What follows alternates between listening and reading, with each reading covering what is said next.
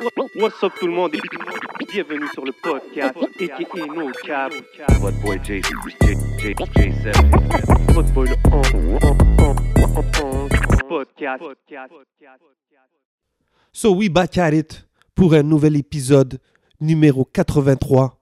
Cet épisode, il va être quand même assez spécial parce que mon bro J7 n'est pas à mes côtés cette semaine. J7, pour des raisons personnelles, n'a pas pu être là, mais inquiétez-vous pas, he's back really, really soon. Mais inquiétez-vous pas aussi parce que il est très bien remplacé ce soir parce qu'on a nul autre que le bro DJ Asma dans la place. Hey yo, hey yo, merci de m'accueillir. Shout out podcast. Yeah, man, vous savez déjà. Puis ça continue. On n'a pas changé de place. Vous savez déjà où est-ce qu'on est. On est au légendaire Hidden Showroom. So, si vous voulez des lunettes, des vraies lunettes, hola Bodo, vous savez déjà où est-ce que ça se passe.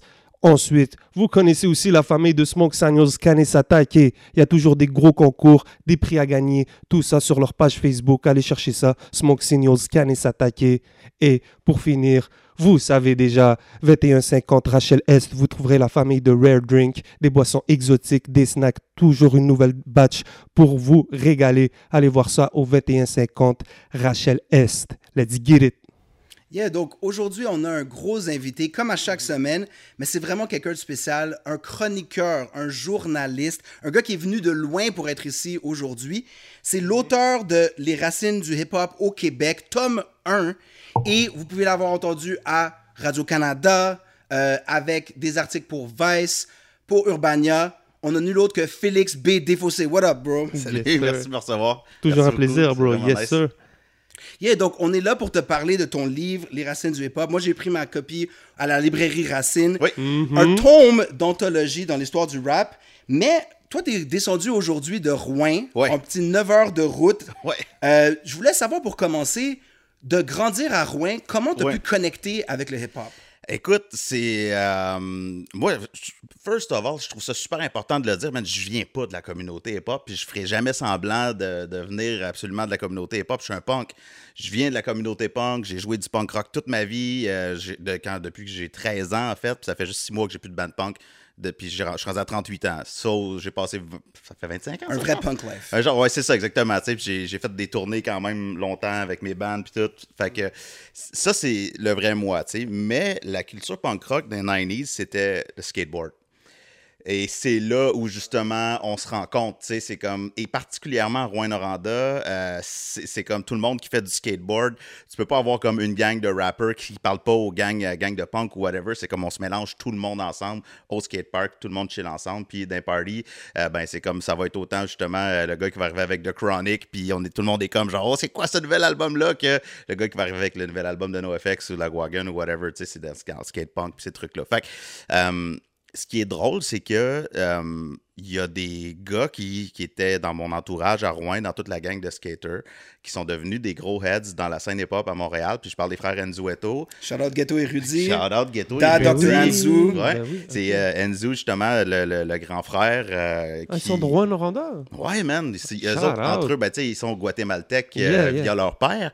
Fait que, mais eux s'appellent les Rouen-Noraltèques, man. C'est eux, Ouais. euh, le nom qu'ils se sont trouvés, man. Puis je trouve ça. euh, J'ai toujours trouvé ça vraiment nice. Um, fait que euh, j'ai demandé à Enzo, en fait, qu'il fasse la, préface du livre parce que quand j'ai commencé à faire mes recherches sur le hip-hop, euh, sur l'histoire du hip-hop au Québec, j'ai tout de suite été vers lui parce que c'était un de mes, de mes, de mes références. J'étais comme, man, je pense que j'ai trouvé des affaires. Ça, ça dit quelque chose? Puis était comme, non, ça me dit rien pantoute.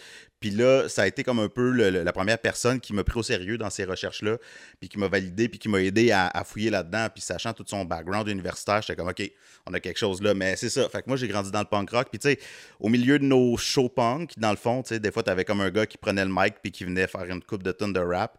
Puis ce gars-là, Ben, c'était ce gars-là, c'était Anna de J, man. qui est devenu Steve Jolin, man. Fait que Nice. c'est comme cette espèce de scène-là qui est comme tout le monde était ensemble dans ce temps-là, tu sais. C'était quoi, c'était quoi dans le temps? C'était les, les, les yo puis les, euh, puis les skaters, là. Oui, c'est ça, c'est ça, exactement. C'était ça, mais c'est vrai qu'il y avait toujours une culture qui réussit. Les, le côté musical venait rejoindre les deux côtés. Ouais, Oh, dans les vidéos de skate, Chad Muska, Stevie Williams, il y avait du rap. Mhm. Puis c'était vraiment comme, si c'est ça les idoles, ça, ça a popularisé la culture hip-hop un peu plus partout dans les régions, justement. Exactement, man. C'est beaucoup, beaucoup les vidéos de skate qui nous amenaient le hip-hop. Puis, euh, gros shouts aussi à un groupe très, très, très important pour ça, c'est Shades of Culture. Mhm. Shades, il jouait dans les shows punk tout le temps. Il faisait les tours punk, il allait un peu partout. Euh, puis ce monde-là ont comme contribué pour moi à rendre le, le- le- le hip-hop vraiment cool et accessible. Je me souviens encore même du vidéoclip de Mindstate qui jouait à Musique Plus. Euh, puis encore aujourd'hui, c'est une de mes tunes préférées de rap euh, keb ever parce que, man, le, le petit beat très soul qui est en arrière, tout le kit. Puis même dans le vidéoclip, il y avait le, beatboxer au début, I- Crazy I am Noise. Crazy Noise. C'est un classique. Ouais, c'est une chanson qui a fait le tour du monde. Ben, hein. c'est ça, man. C'est des grosses, Ils grosses étaient tracks. combien dans le groupe euh, Shades of Culture? Euh, ben écoute, il y avait, il y avait DJ Choice de Dubmatic, first of all, qui était là. Il y avait Oh. DJ Storm, euh, avec qui, man, on est sur le bord de commencer à travailler, en fait. Ouais, ça, on pour va en des parler. projets, ouais. Storm faisait des gros beats. Ouais. Il y avait deux MCs. Puis c'est ça, il y avait D-Shade, puis après ça, c'est qui l'autre? Oh my God, je m'excuse. Il n'y a pas de trouble. Ok, je le... Je... Vous le direz dans les commentaires. Ouais, c'est ça, c'est ça. C'est qui, c'est quoi, c'est quoi? Mais Shade, c'est une de mes premières cassettes. Euh, puis tu parlais de Dr. Anzu. Ouais. Ils sont allés à Montréal un peu, puis même les gars de skate, les gens sont allés vivre leur rêve. Mais moi, je sais que toi, tu es allé étudier en journaliste pour la musique. Oui. C'était comment de comme suivre ses rêves, quitter sa ville natale pour aller étudier le journalisme, mais non seulement le journalisme de la musique? Ah, man, euh, pour moi, c'était... euh, ben, c'était- J'ai commencé à faire de la radio étudiante quand j'avais 14 ans. Fait Au la- secondaire? Au secondaire, moi, je faisais la radio étudiante, je, faisais spinner de la musique sur l'heure du dîner, tu sais. Euh, Puis, c'est naïf, man. Naïf. Des fois, je me dis, je suis con. hein. Parce que c'est comme, j'ai j'ai comme cru que, genre, je pouvais faire ça de ma vie, genre, euh, parler de musique. Mais. Ben, Aujourd'hui, on est dans la meilleure époque pour pouvoir en parler. Ben, c'est ça, en fait, c'est ça qui arrive, puis... c'est quand tu te rends compte que tu as, aimé quelque chose pendant ton- tout ce temps-là, puis maintenant tu peux te faire, ça devient presque des cours à l'université et tout, tu, peux- tu peux être crédible et Exact. écrire des livres. C'est ça, c'est vrai ça qui arrive. Puis j'y croyais de manière naïve, puis finalement, I made it happen. C'est comme, je suis arrivé en journalisme, puis je leur ai dit, moi, je vais faire du journalisme culturel, puis je vais parler de musique, puis ils m'ont dit, OK, il faut que tu choisisses, choisisses une spécialisation. Puis j'ai dit, OK, cool, je vais faire une spécialisation en histoire de la musique. Ils m'ont dit, ça n'existe pas. J'ai dit, ben, man, moi, je vais m'arranger pour que ça existe. Ils m'ont dit, ben non, c'est soit genre histoire, géographie, économie, des trucs comme ça. Puis j'ai dit, ben non, man. Je paye pour être ici, puis genre, je vais pas prendre des cours inutilement de quelque chose. Fait que j'ai fait histoire des Noirs américains, histoire de la chanson québécoise, histoire de. euh, ah, c'était quoi? Rock and Roll and its Roots à Concordia. J'ai même genre Go Out of My Way de Lucam pour aller à Concordia avec un gars qui est devenu mon maître à penser, legit Craig Morrison. Son Nice. cours, man, c'était. Tu sais, il, Ouais. il retournait aux racines, en fait. Euh, littéralement à la guerre, euh, la guerre de sécession, tu sais. Puis c'est, à part quand tu retournes jusque-là dans l'histoire, tu commences à saisir vraiment tous les vrais struggles qu'il y a en arrière, de toute la création de plein, de plein, plein, plein de courants musicaux. Euh, puis pour moi, ça, ça, ça a vraiment fait une différence. Ce gars-là avait une passion incroyable et un respect incroyable pour les musiciens, puis pour les créateurs, les artistes. Puis il m'a passé ça et euh, j'ai commencé à faire des entrevues inspirées par ce que lui avait comme euh, frame de questions, type de recherche qu'il faisait. Fait que lui, c'était vraiment un ethnomusicologiste. Moi, j'étais un vulgaire journaliste, man. J'ai jamais comme le knoll que ce gars-là peut avoir.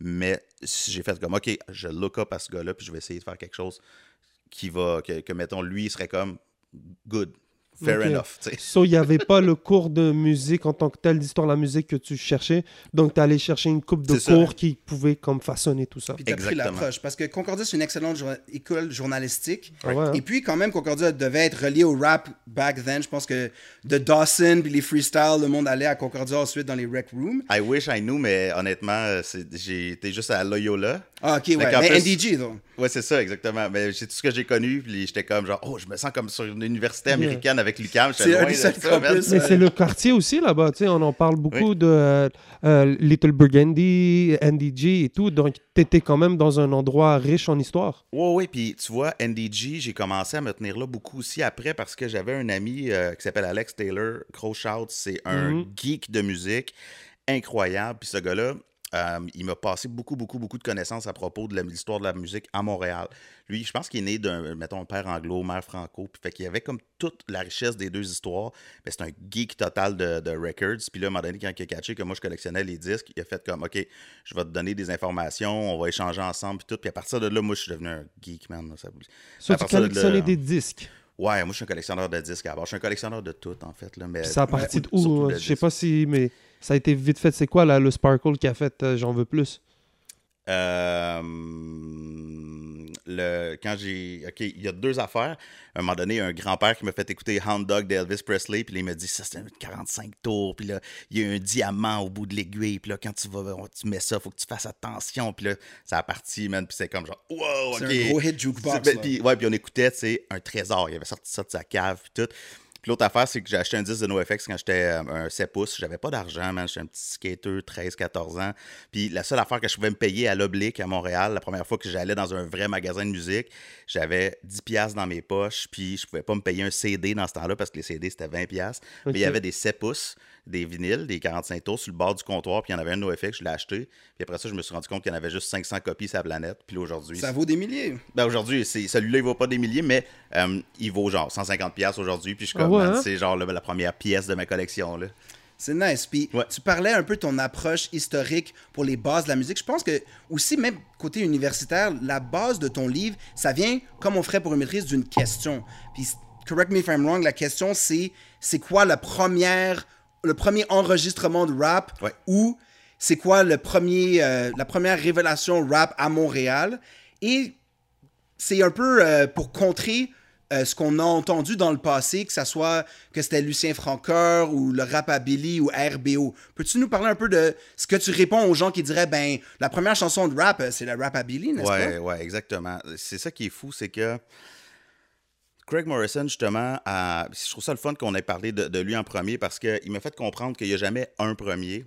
Puis euh, on a compris des affaires aussi que euh, toute l'histoire, mettons, de la musique afro-américaine aux États-Unis était toujours euh, pas racontée, était toujours placée en dessous, dans le deuxième ordre versus l'histoire de les Blancs qui avaient comme fait mieux, genre, whatever. Elvis a inventé le rock. genre. Exactement. Puis lui, il disait non, c'est bullcrap. Je veux dire, Elvis, il n'a pas inventé le rock'n'roll. Il a juste pris des trucs qu'il entendait, euh, des trucs qu'il aimait, puis il l'a rendu populaire parce qu'il était blanc, puis que le système aux États-Unis en place euh, acceptait pas un black, mais acceptait un blanc. That's it, tu sais. Parce qu'Elvis, le reste, il faisait juste. à Memphis, il allait voir des artistes blacks quand il. Tu sais, je veux dire, des That's Alright, euh, Mama, je veux dire, c'est euh, Archer Bill, Big Boy Crudup qui faisait ça. Puis c'est comme, c'est un black, là. C'est du, du rhythm and blues qui faisait Elvis. Anyways, tout ça pour dire que Ah, C'est toujours le fun à savoir. ben, c'est Ben c'est oui, ça, tu sais. du rock, c'est vraiment les blacks, là, C'est Little Richard c'est and all that. toujours ça, exactement. Tu sais, c'est comme, il- il- c'est... Fait que lui, c'est un peu ça qui, qui m'a amené comme, comme réflexion. Puis là, j'ai fait comme, OK, what if qu'au Québec, ça se pourrait que ce soit ça aussi pour le rap? Parce que je me faisais dire, moi, que le premier, le premier qui avait fait du rap, c'est Lucien Francoeur. Puis, no diss à Lucien Francoeur parce Autre que je l'adore. all day, shout Exactement. out. Gros artiste. Oui, vraiment beaucoup de respect. Poète, euh, rock, de la contre-culture incroyable. Cependant, il a fait une tonne de, de rap, euh, qui est le rap Billy dans les années 80. Ça a été un méga gros hit, c'était en 1983. Euh, fait que là, les gens commençaient à dire que c'est la première chanson de rap parce que c'est la première qu'ils ont entendue en français au Québec, etc., etc. Puis, euh, Lui, vite fait, excuse-moi, lui, il l'a jamais claim. Ça n'a jamais été quelqu'un qui l'a essayé de claim, qu'il il a Il l'a fait pas ça. contré non plus, peut-être? Euh, Disons parce Non, que c'est une bonne question. C'est une bonne question. Écoute, si tu y parles à lui, il va pas dire que ça, c'est la première tune de rap au Québec, mais il va dire Moi, j'étais, j'ai été pré-rap, j'ai été pré-punk, j'ai été pré-metal, j'ai été pré-tout.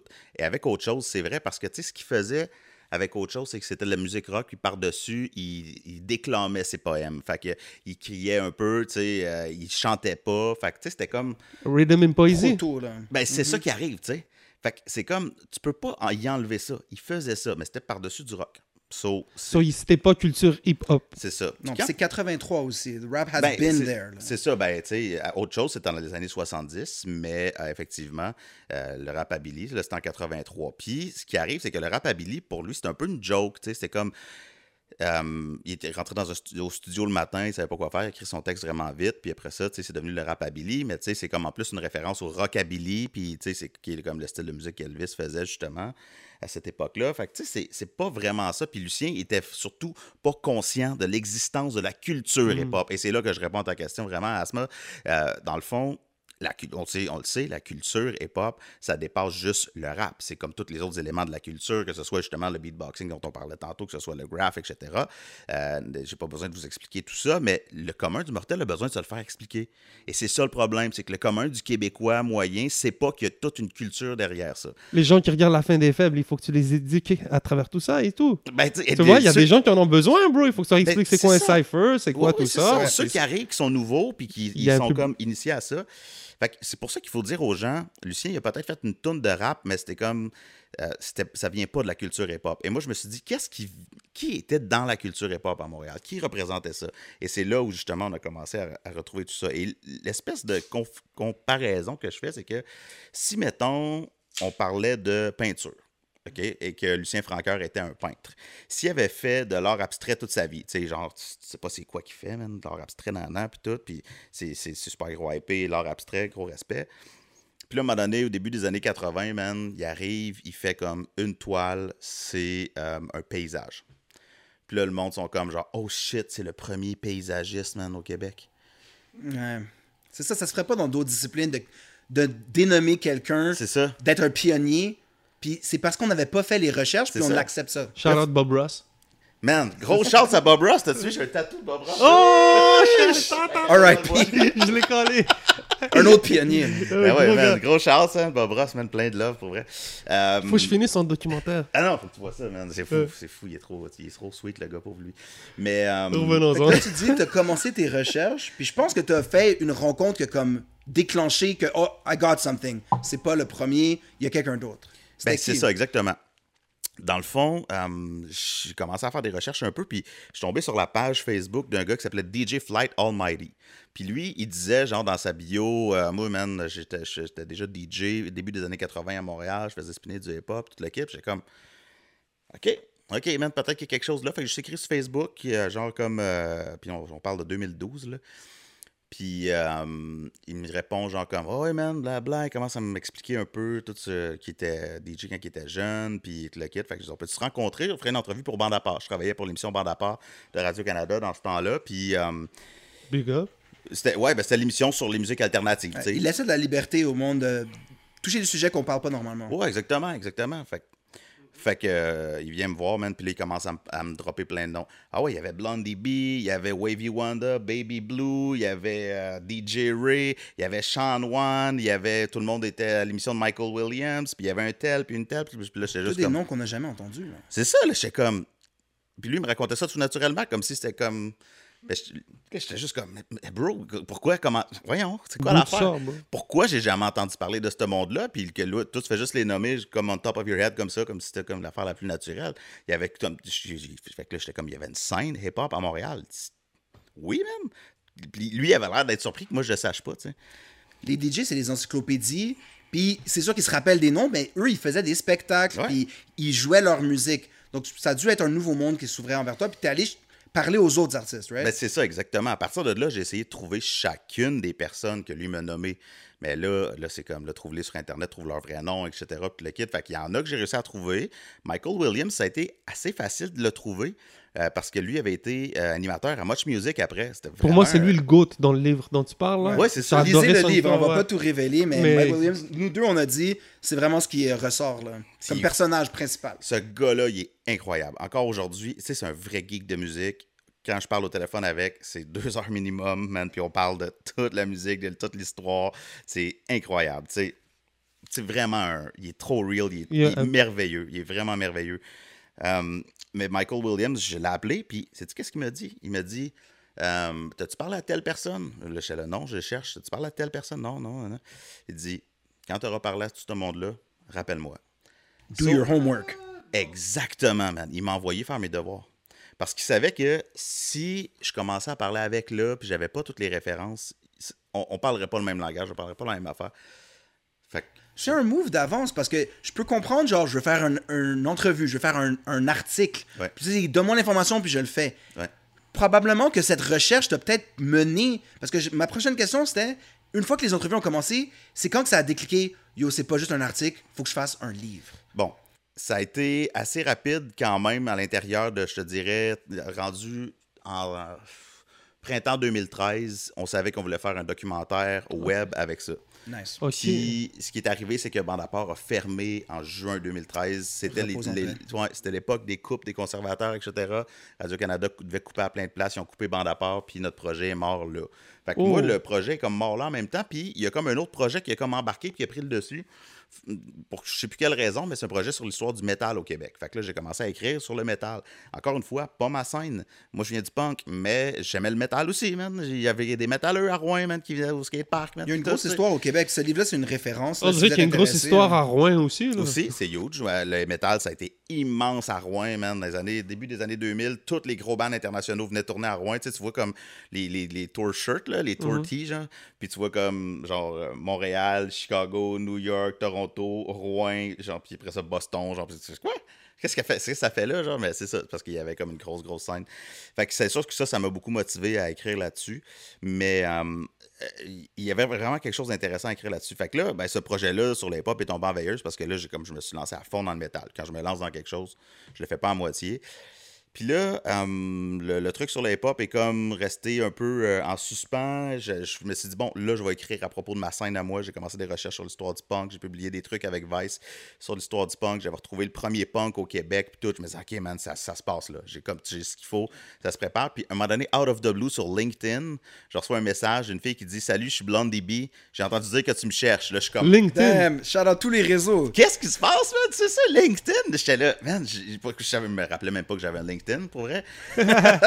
Qui check son inbox de LinkedIn? Écrivez dans les commentaires. C'est que des messages sponsorisés. Là. J'avoue que tu C'est sais, jamais. je l'ai repimpé depuis, là, vu que je suis rendu pigiste maintenant, mais dans ce Mhm. temps-là, je m'en servais pas pantoute.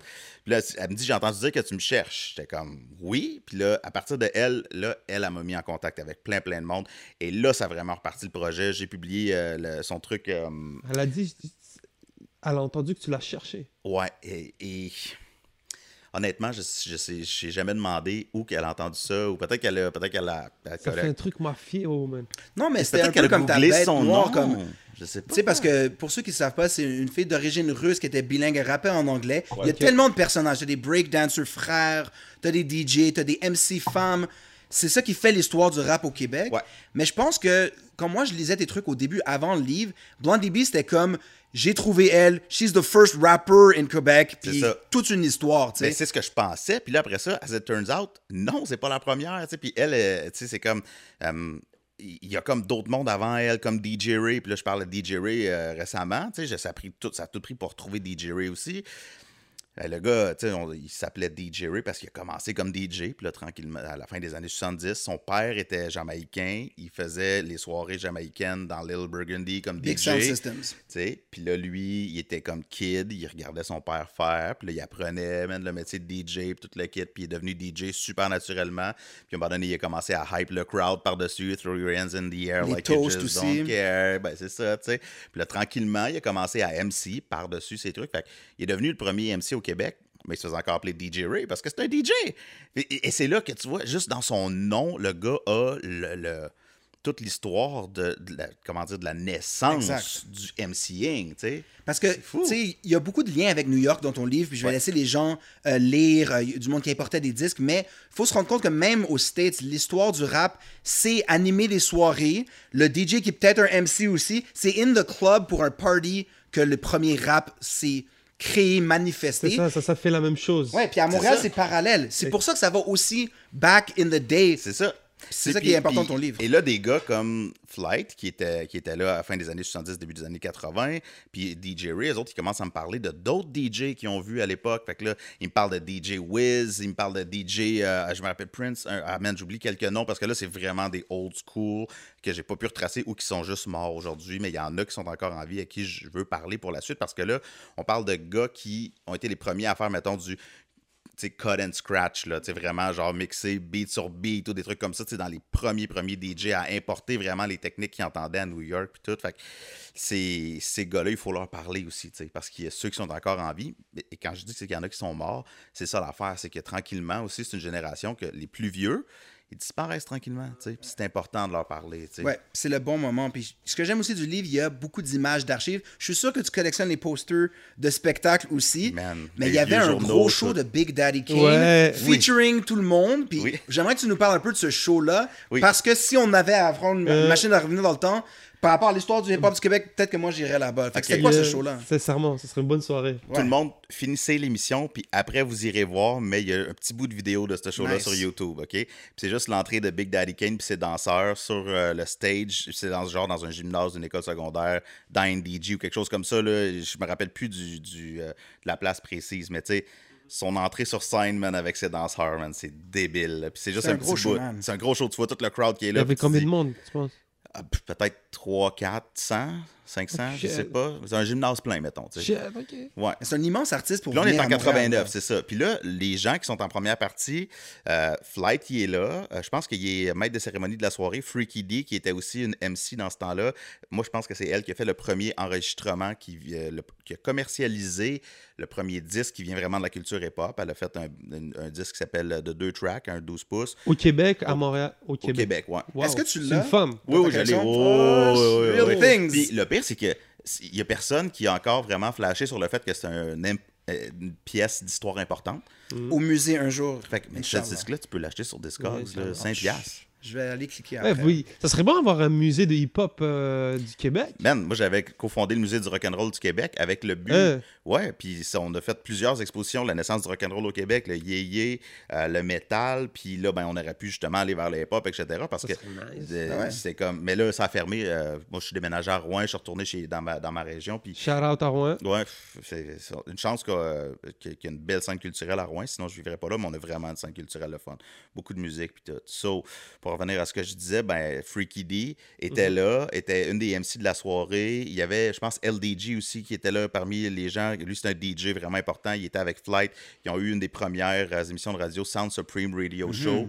Euh, fait après Michael Williams, l'émission suivante, ça a été ça. Un gars comme DJ Choice de Dubmatic et de Shades of Culture, il m'a raconté que son premier, euh, sa première expérience professionnelle devant public, mettons comme DJ, c'est au Sound Supreme Radio Show de. Flight. Puis c'est une légende qui a beaucoup influencé l'histoire du rap à Montréal puis au Québec.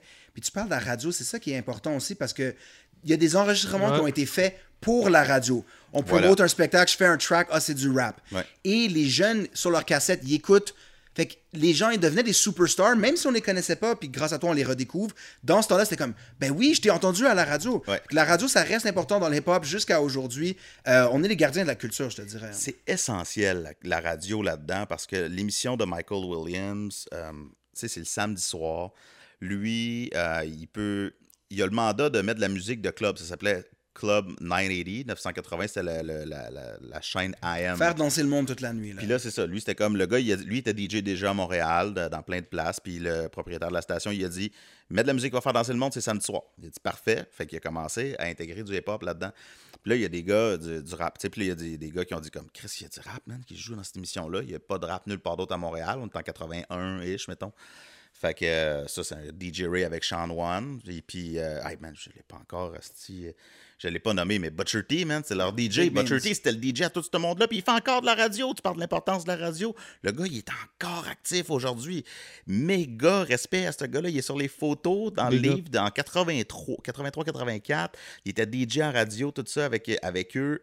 En tout cas, ces gars-là invitaient des artistes aussi. Oui. Viens perform. Puis c'est comme la plus grosse performance de ta vie. Tout le monde t'écoute, you gotta go. Puis je pense que ça a lancé la carrière de certaines personnes, right? Ben c'est ça, c'est que là c'était comme un cipher euh, le- finalement live littéralement, genre tout le monde était autour de la table, puis euh, justement euh, Michael Williams faisait l'animation, puis Butcher T il partait Ouais. une tune ou quelque chose comme ça, puis les autres étaient tous autour de la table, puis ils allaient avec des freestyles ou genre une coupe de bars qu'il y avait, puis tout le kit, puis fait que là t'avais Blondie B, t'avais Wavy Wanda, t'avais Baby Blue, t'avais euh, Ça, c'est des- toutes des Teddy femmes, Bear. hein? Ça c'est toutes des femmes. C'est ça qui est fou. Freaky D aussi c'est une femme, il y, Pionnière. avait, il y en a- il y en a d'autres aussi là-dedans. Fait que- puis c'est Michael Williams qui a dit à, à- à DJ Ray, j'aimerais ça que tu trouves des femmes parce que euh, ça serait ça ajouterait de la diversité. Puis il y en avait plus dans ce temps-là. C'était-tu pour faire des pubs? Au début, c'était ça. Au Yeah. début, là. C'est parti de ça. C'est DJ Ray quand il est allé le voir, puis qu'il a dit Man, tu fais jouer du rap, moi je vais faire un show la semaine prochaine, on peut-tu promote mon show dans ton émission? Il a dit Ouais, on peut le faire, on va faire tirer des billets, puis la patente, il a dit Qu'est-ce que tu dirais que je fasse un petit. euh, Jingle. c'est ça, un petit jingle pour ton émission, je vais rapper par-dessus. Ben, c'est ça qu'on a retrouvé, man. On a ça maintenant entre les mains, ces premiers enregistrements-là, les jingles, où c'est le premier rap enregistré par quelqu'un de la communauté hip-hop dans un studio. Ça a été diffusé. Ça, ça va sortir éventuellement. Yo, tu t'imagines, t'es en 1983, t'as- t'es en train de faire du hip-hop, bro, c'est tout nouveau, pas, t'es sur une petite cassette, sais pas où est-ce que ça va te mener. 40 ans plus tard presque, on est en train de parler de toi dans un podcast, en train de dire que t'as le premier enregistrement du... C'est fou, hein? C'est fou comme Ouais. les, petites, les petites étapes, là, ils deviennent euh, gros, man. Fait que toutes leurs cyphers qu'ils ont fait pendant cette émission-là, y a- ben pas toutes, mais certains ont été enregistrés, on les a retrouvés. Euh, puis c'est là où on peut prouver. Puis il y a des tunes, il y, a des- y en a que c'était pas juste des cyphers, c'était vraiment, il allait l'après-midi, c'était pas live, Ouais. c'était comme on enregistre une chanson, puis ça, ça devenait, quand il diffusait, il diffusait au travers des autres chansons. Fait que tu pouvais avoir Stevie Wonder, après ça, une track justement de Wavy Wanda, Baby Blue, puis après ça, tu y allais avec, je sais pas n'importe quel track de Cameo, genre de cette époque-là. Wow. Puis, euh, fait que le monde enregistrait les émissions. Puis après ça, ils réécoutaient. Puis les autres, ils pensaient que c'était juste des artistes, mettons, qui venaient de New York, quelque chose comme ça. Fait que Wavy Wanda, Baby Blue, deux euh, ados, il y avait 16 ans, 17 ans peut-être, eux autres, il y avait un fan base de monde qui allait dans les magasins puis qui disait Je peux-tu avoir le disque de Wavy Wanda? Puis le monde dans les magasins de disques était comme There's no such thing. Tu sais, s'il n'y a pas de disque de Wavy Wanda, Baby Blue, parce que pour eux autres, s'ils l'entendaient à la radio, c'était une artiste Ouais. américaine, big, ils savaient pas que ça pouvait être local, puis tout. Fait c'est comme ça que ça. ça C'est comme- spécial, man. c'est ça. Fait que tu peux vraiment imaginer, parce que c'est vraiment ça qu'ils m'ont raconté, legit des kids avec des, des boombox qui se promènent, qui écoutent les émissions enregistrées de Michael Williams, puis là, il y a les chansons des premiers rappers à Montréal qui jouent au travers d'un paquet de trucs. euh, Il n'y a rien de plus rap. que ça. Puis Yeah. je pense, tu disais, comme Mhm. tu t'imagines tr- 40 ans après, la passion du monde qui l'ont enregistré, qui s'en rappellent, qui veulent t'en parler, puis toi, ta passion d'aller le chercher, c'est ça qui a mené au fait qu'on peut le mettre sous papier, puis vraiment euh, le solidifier historiquement Yeah. aujourd'hui. Il y a un événement que je pense qu'on peut aussi définir comme euh, une pièce importante de l'histoire. C'est celui où est-ce que Michael Williams euh, il a été euh, MC. C'était quoi encore le nom? C'était Breakdance 84. 84. So, est-ce Ouais. que tu peux nous parler peut-être de l'importance de ce moment-là? Ouais, man, parce que c'est. c'est Tu sais, cette première cohorte-là, moi je dis ça comme ça parce que c'est un peu ça, tu sais, c'est c'est comme si ces, ces gens-là, ils avaient tous gradué, puis ils sont disparus après aussi, tu sais. Fait que c'est comme lui, Michael Williams, il a parti son émission de radio ici, puis il a gradué, il s'est rendu à Much Music, puis on l'a comme perdu de vue un peu. Il y en a d'autres qui ont déménagé aussi, il y en a qui avaient trop de hate juste avec comme les guerres qu'il pouvait y avoir ici aussi qui sont disparues. C'était chaud. Oui, puis il y a aussi les gens qui euh, sont partis parce qu'il y avait aussi toutes les tensions politiques. Ça, c'est important de le dire. On est après le premier référendum, man. Puis il y a vraiment une fracture dans la société québécoise qui se fait. Puis ces gens-là, ils se sentent pas inclus, man, Dans dans, la société social. québécoise. Puis c'est important de le dire, c'est important d'en parler. Puis pour moi, euh, je trouve, tu sais, étant francophone blanc, euh, j'ai fait comme genre, ah man, ok, c'est fou. On a vraiment heurté des gens avec ce, projet-là. Il y a des gens qui, avaient envie de faire partie de cette, société-là puis qui se sont sentis mis à part, man. Puis aujourd'hui, je fais comme, ah, ok, man. On dirait que des années. Moi, j'étais pas là en 80. 94, j'ai pas pu voter, j'étais trop jeune non plus, mais tu sais, j'ai fait comme, ok. On dirait que j'ai comme compris la. Le- le- le- La rupture. la rupture, man, la fracture, ce que les autres ils ont vécu, comment ils se sont sentis rejetés de cette, de cette société-là, tu sais. Puis, bref, tout ça pour dire que euh, ces gens-là, donc, ils, ils- ils ont, ils ont décidé de s'exprimer, entre autres, autour de, de ça, tu sais, de, de- de- du fait qu'ils se sentaient aussi à part de tout ça, puis qu'ils ont décidé de s'exprimer autour de tout ça. Puis, ce premier crew-là, tout leur euh, tout ce qu'ils ont construit, autant l'émission de radio que euh, les breakdancers qu'il y avait autour d'eux, que toutes les euh, presque le seul DJ, Butcher T. Il y en avait d'autres, mais celui qui vraiment qui accompagnait les MC, c'était Butcher T le plus important. Puis quelques bandes aussi qui étaient plus dans une espèce de, de boogie funk qu'il y avait à cette époque-là. Là. C'est comme tout ce que de voyages fantastiques font jouer. Là. Euh, sais, Wallopy, Dr. Mad, pour Shout le que j'aime ces gars-là. Je les connais pas perso, mais je suis ce qu'ils font, man. Ils sont incroyables. C'est, j'assistais à quelques-uns Dr. de Matt, leurs un gros soirées. producer de rap, puis euh, Oui. Wallopy, il était un MC back in the day. Pour vrai? Ouais, Ah, je savais ouais. pas ça. Ah ouais, c'est malade. Mais tu sais, ce son-là aussi faisait partie un petit peu de la scène hip-hop parce qu'il y a des groupes comme ça, comme Chukon, qui avaient joué ce soir-là. Bref, tout ce monde-là se ramasse au Spectrum pour une compétition de breakdance. Puis il y a des MC qui vont jouer, il y a des bandes qui vont jouer. Michael Williams va animer l'émission, toute la patente. Et c'est vraiment le summum de toute cette première cohorte-là de gens. Et c'est là où les, les médias nationaux comme Radio-Canada, The Gazette, la presse. Quand même. Oui, là, là, ils vont s'intéresser à ça sérieusement pour la première fois. Ils vont faire des reportages, ils vont faire des articles. Fait que c'est comme là. Mais l'affaire, c'est que c'est comme mort après ça parce que Michael Williams, il, était déjà, il avait déjà commencé à aller à Much Music. Puis c'est lui le fédérateur, c'est lui qui rassemblait les gens. Puis les autres, ben, tranquillement, whoops, sont partis. Il y en a qui ont fini le secondaire, il y en a qui ont fini le cégep ou whatever college, peu importe. Puis ça s'est séparé un peu. Puis c'est un peu pour ça aussi qu'il y a eu qu'on n'a jamais entendu parler d'eux autres. C'est que c'est comme s'ils avaient gradué, comme c'est pour ça que je dis cohorte, puis qu'on a Ouais, ils sont allés euh, Ils ont- étudier à un autre ils sont place. allés faire leur vie, man. Puis Puis je trouve important ce que tu as dit sur euh, comment toi tu te positionnes par rapport à ça, parce que au- dans l'intro du livre, c'est vraiment clair. Euh, J'aimerais qu'on revienne un peu sur les livres de l'histoire du rap au Québec. Il y en a eu d'autres, les boss Oui. du rap et d'autres. Oui. Où est-ce que tu places ton ouv- ouvrage dans. Tu sais, t'es arrivé après les livres, où est-ce que tu les places euh, là-dedans? Puis peut-être nommer les livres pour les gens qui écoutent. Ouais, écoute, Capo à la mort, les boss du Québec, man, ce gars-là, il a fait une job incroyable. Il a rassemblé du knowledge dans son livre. C'est fou. Puis là, on est en lien en ce moment. On Nice. est supposé de faire, en fait, man, on devait faire une conférence ensemble à Level Up. Ah ouais, Oh, ouais. ça, Le- ce serait un autre sujet, mais ouais. C'est ça. Fait qu'on n'entrera pas là-dedans, mais ça a été annulé. Puis pour Oh. moi, c'est ça fait vraiment chier parce que C'est mauvais pour la je culture. veux rencontrer ce gars-là. Euh, on se parle beaucoup, mais tu sais, par, euh, par euh, Instagram, là, whatever, Messenger. Fait que c'est juste comme. C'est dommage, man. on, on veut partager tout le, le- le knowledge parce que dans le fond, moi, j'avais commencé mes recherches. Lui, son livre, il- il- puis j'étais là-dessus. Je l'ai commencé, je disais, 2012-2013. C'est une brique, man. Puis lui, son livre est sorti après, euh, puis, mais il n'avait pas vu ce que moi j'avais fait. Fait que c- il y a juste comme eu une espèce de, de, comme de mouvement de comme. On, euh, comment je dirais bien ça? Les gens ont réalisé, certaines personnes ont réalisé qu'il fallait sortir les roots du hip-hop au Québec parce que là, ça commençait vraiment à se passer. 2010, il commençait à avoir une certaine renaissance à ce moment-là. Puis, euh, dans le fond, lui, il parle un petit peu de Blondie B, tout ça, mais il les a pas rencontrés nécessairement parce qu'ils ont été super durs à retrouver aussi. Il a rencontré d'autres personnes. Fait que notre, euh, je pense que nos, euh, nos, nos- nos livres sont complémentaires, en fait, littéralement, parce que euh, ce que moi, je raconte dans le mien, c'est vraiment, je donne la parole à des gens que j'ai retrouvés parce que moi, je m'approprie pas cette histoire-là, c'est pas la mienne. Lui, c'est son histoire à lui. Lui peut la raconter, puis il y a beaucoup, beaucoup de perspectives sociales que moi, je peux pas amener. C'est pas à moi de le faire non plus, puis j'essaie pas de le faire, tu sais. Euh, puis pour ça que, genre, euh, lui, il a l'expérience first degree, puis moi, j'ai l'espèce de regard de journaliste euh, que je suis content d'avoir une certaine distance quand même avec ça parce que je peux analyser, je peux rencontrer les gens, je peux poser des, des questions un petit peu différentes là-dessus.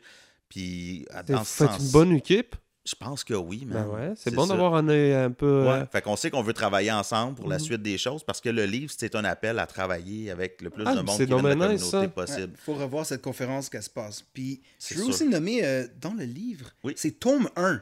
Ouais. Qu'est-ce qui se passe pour le tome 2? Qu'est-ce qui se passe puis qu'est-ce qui va être dedans sans trop révéler? Puis tu sais, tu peux aussi nous parler de sur quoi tu travailles en Ouais. ce moment. là? Bon, ok. Si je me trompe pas, ça c'est de genre 78 à 86. Celui-là, c'est euh, 78-84 à peu près, justement, avec justement Breakdance 84. Pour moi, ça a comme un peu été la fin de ça. L'affaire, c'est que le prochain, ce sera pas 84 à 90, whatever. Ça va être genre euh, 64 à 92, mettons.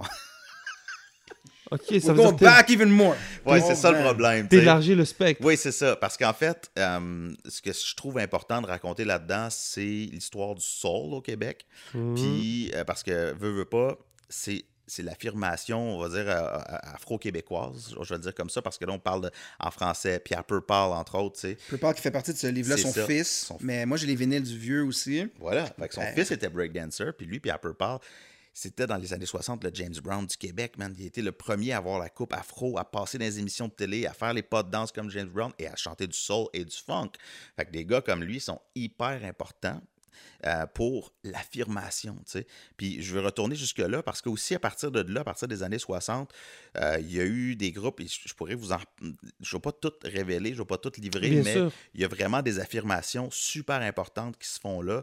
Puis euh, je veux retourner jusque-là. Parce que, tu sais, quand on va dans les roots du hip-hop puis qu'on parle des Last Poets, mettons, à Brooklyn, ben, s'il y a eu certains, je dirais pas équivalents, mais proches qu'il y a eu à Montréal aussi, tu sais. Fait que c'est ça qui, qui va être intéressant à sortir là-dedans. Fait que, bon, Ouais. il va y les avoir ça. breakbeats, tu sais. James Brown, ça fait les premières chansons de rap. Les joueurs de funk qui jouaient sur les disques de Dre, c'est un peu la même chose qu'on a pu voir ici. Exactement. On a parlé des DJ, on a parlé des MC. Mais il faut pas oublier une catégorie très très importante. Bien sûr le graffiti, mais les breakdancers à Montréal. Tu, je pense que tu parles aussi des frères Les Chaka. frères bon. Chaka, man, sont incroyables. Et Ces gars-là, c'est.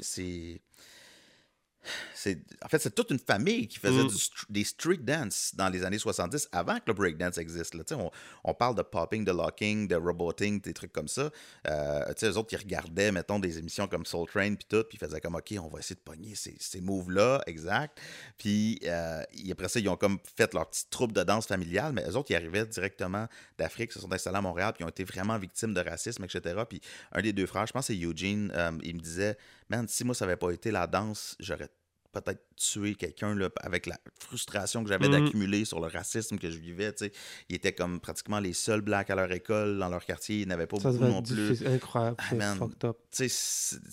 Ah, man, c'est... J'en Shout pas. out. Fait que Ils ont, tourné, ils ont tourné ça en quelque chose de quand même. euh, positif, man. ouais. C'est ça C'est allé à la télé and everything. Ouais, right? c'est ça, après ça, man, ils sont devenus les danseurs de boule noire, euh, puis ils ont été, ils ont fait des trucs avec Céline Ouais. Dion quand ils étaient jeunes, puis ils ont été tournés partout au Québec, c'est c'est comme, c'est quand même un coup, c'est quand même quelque chose d'assez spécial qu'ils ont fait pour être danseurs de, de boule noire, comme ils se sont imposés d'une Oui, certaine oui, c'est ça. manière. Ils se sont mis à danser, man, en avant du stage pendant un show.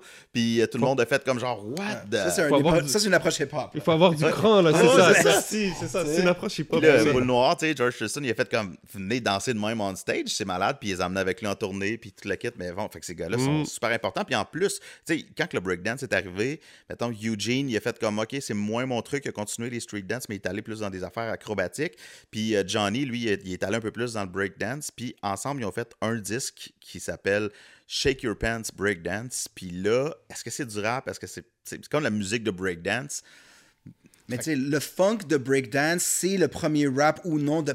C'est très difficile à déterminer en général dans l'histoire de la C'est musique. du genre de MC Hammer? Non, ben, avant Non, c'est- ça. ah, c'est vraiment avant ça, c'est comme... J'essaie d'imaginer le C'est style. dans là. Surgery, il a fait Surgery, puis c'est genre. c'est- Ça ressemble à un peu les premiers beats. Yo, mais on c'est va très carrément te mettre en caméra avec tes moves. Hein. Ah non, mais Euh, oui. gens pas danser. Je suis un DJ, mais je sais pas danser, sauf que. Mais on peut pas faire autre chose que mettons. Rocket de Herbie Hancock des années Ouais. 80, tu sais. Les breakdancers tan. cette chanson. tu Tu sais, sais, tu fais comme, euh, c'est quoi ça? Tu sais, c'est du électro, c'est weird. c'est- Fait que bref, euh, eux autres qui ont fait ce truc-là, euh, ça venait de la, de la culture hip-hop. Ils savaient que la culture hip-hop existait.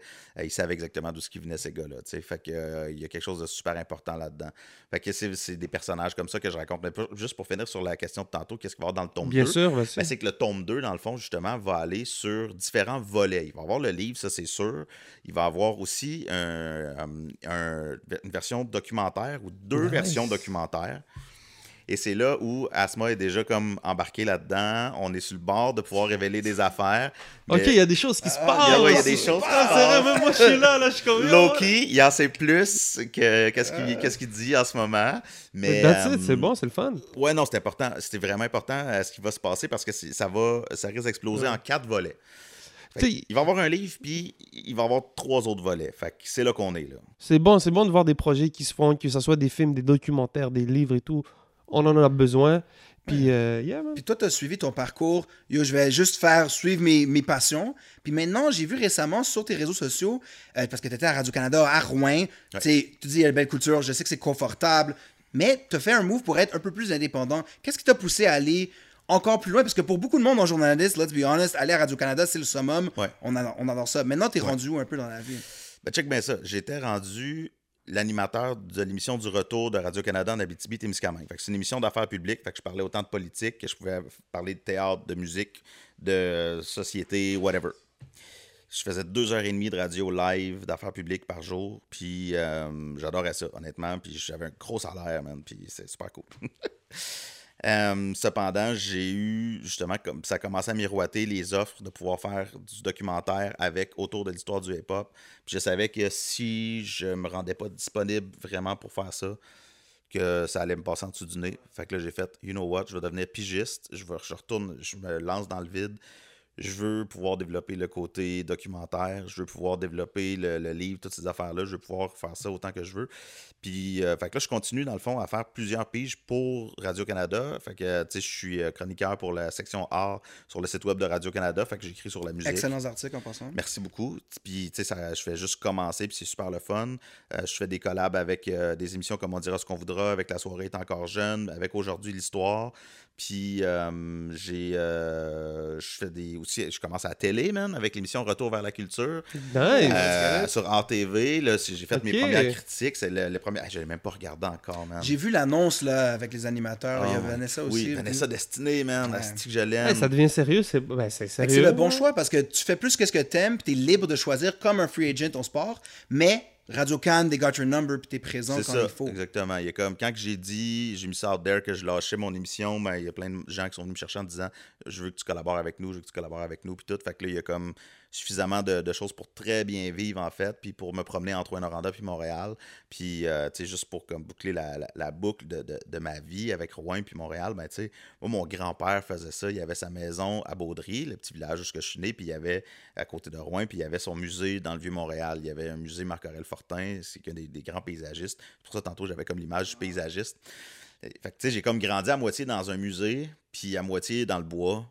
Fait que c'est comme, tu sais, l'histoire de l'art pour moi était comme tout le temps là, tu sais, puis euh, Montréal a toujours été là aussi, puis tout. Fait que pour moi, le, ce besoin-là de me promener entre les deux est comme, commence à être répondu en ce moment, finalement, tu sais, d'avoir comme le- le- la, la- la tranquillité d'être dans le bois, puis après ça, d'avoir comme tout le, le- le- le hype de toute la vie culturelle à Montréal. Le là. meilleur des deux mondes dans tous les niveaux. Hein? Exact, exact. Puis justement, j'ai lu un de tes derniers articles, c'était pour la journée du disque québécois. Ouais. tu as parlé de différents albums, mais ça m'amène à une question. Puis si J7 était là, il dirait ça. Yo, toi, qu'est-ce que tu feels dans le rap québécois d'aujourd'hui?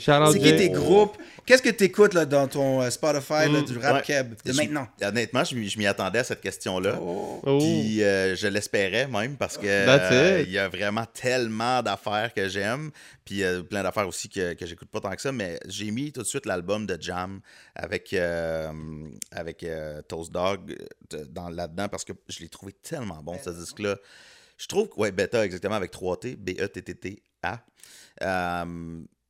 Jam, on l'entend pas assez, je trouve, en général. C'est qu'il est quand même low-key comme gars, tu sais. Puis, tu sais, il n'y a pas le, le, le flow le plus explosif de la Terre, mais j'aime toujours ses images, man. J'aime ça comment il est posé. Puis les beats que Toast, il fait là-dessus sont très soulful, sont très jazzy. Comme, tu sais, Toast aussi, c'est un gars que ça fait longtemps qu'il est là. Gros veteran. Ben oui, puis ça fait longtemps que je suis tout ce qu'il fait. Puis, euh, Beaucoup d'expérimental aussi dans ce projet-là, puis les clips sont fous. hein. Ouais, puis comme quand ça a sorti, j'écoutais ça, puis là j'ai tout de suite écrit à Toast, j'ai dit man, pas de double hi-hat, pas d'autotune, pas rien, genre t'es retourné à quelque chose de très comme 90s boom bap, euh, sample based aussi. Tu sais, il avait commencé dans le sample based, tout, il dit ouais, j'ai fait comme j'ai fait comme le, le, le- un, trop, un Ouais. C'est ça, parce qu'il est allé 360. super expérimental, Ouais. puis maintenant il est back.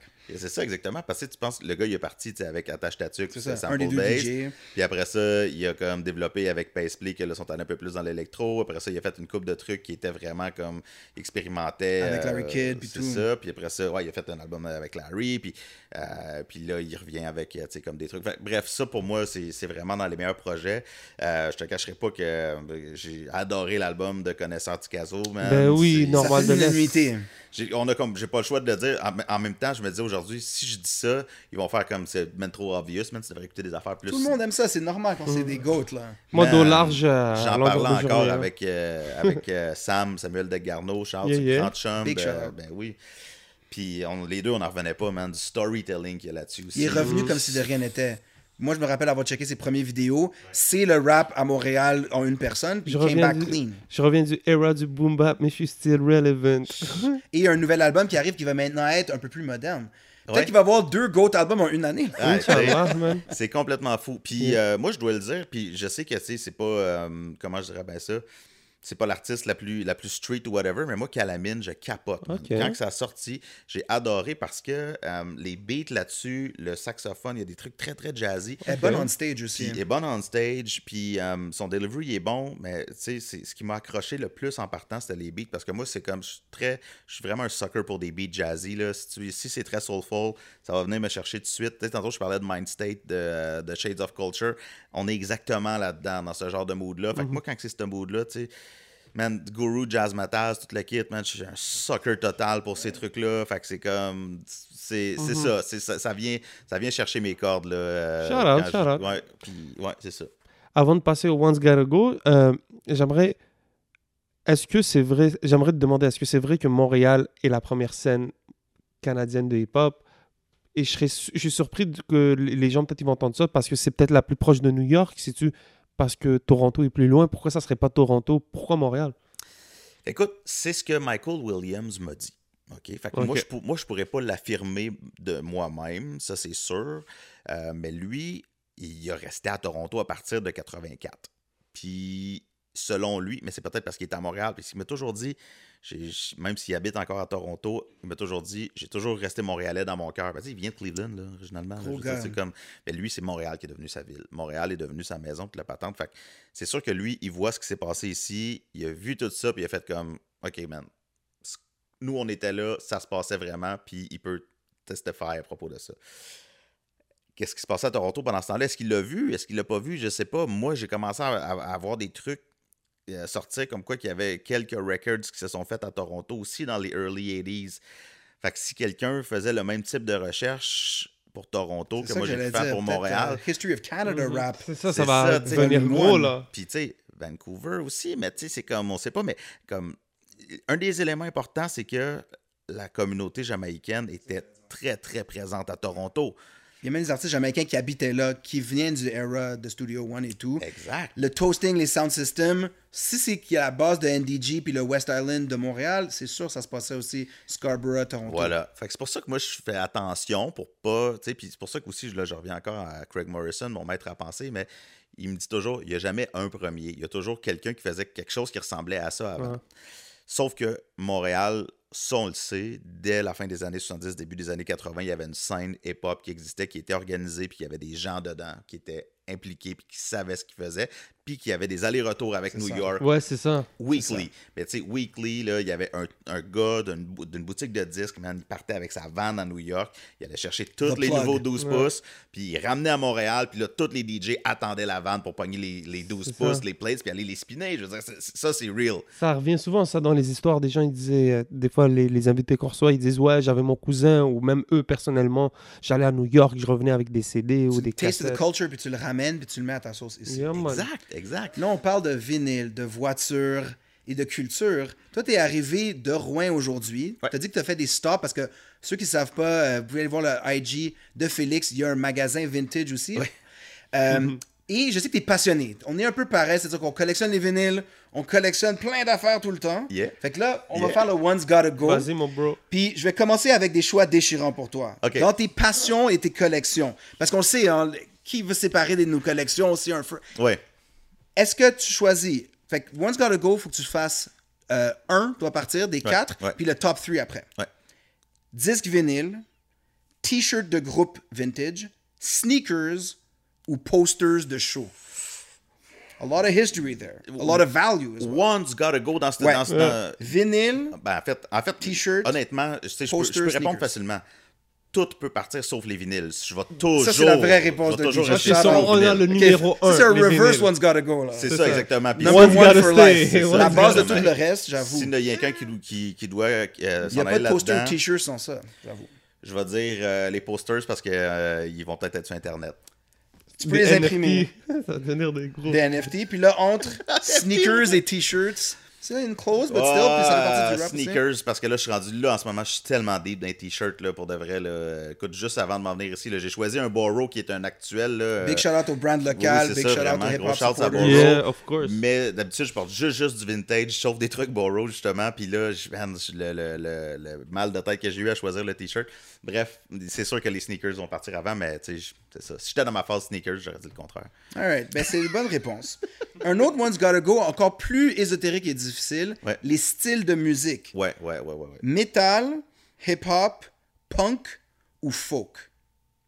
Ah, euh, folk, euh, merci, bonsoir, c'est ça. Euh, ah non, facile. non, même pas, non. Non, des guitares. non, métal en premier. OK. Le métal Parce que le en punk premier. va... Hmm, Ouais. Le punk va toujours être là, ça c'est sûr. C'est, comme, ouais, j'aurais pas le choix. Mais en même temps, tu sais. Pour la diversité. Si, genre. mettons, il fallait que je choisisse un style de tous tout, tous les styles, le seul que je garderais, ce serait du soul. C'est la base. Tu peux aussi argue que c'est la base du disco et du rap. Mais, mais, il juste- était pas dans la liste. Mais juste pour moi. Mais ça, il était pas dans la liste. mais s'il y a un style sur la terre, tu sais, que moi, je suis un, je suis un sucker pour. Tu sais, tu sais, quand je te dis qu'il faut que ce soit jazzy, yeah. que ce soit smooth, toute la patente.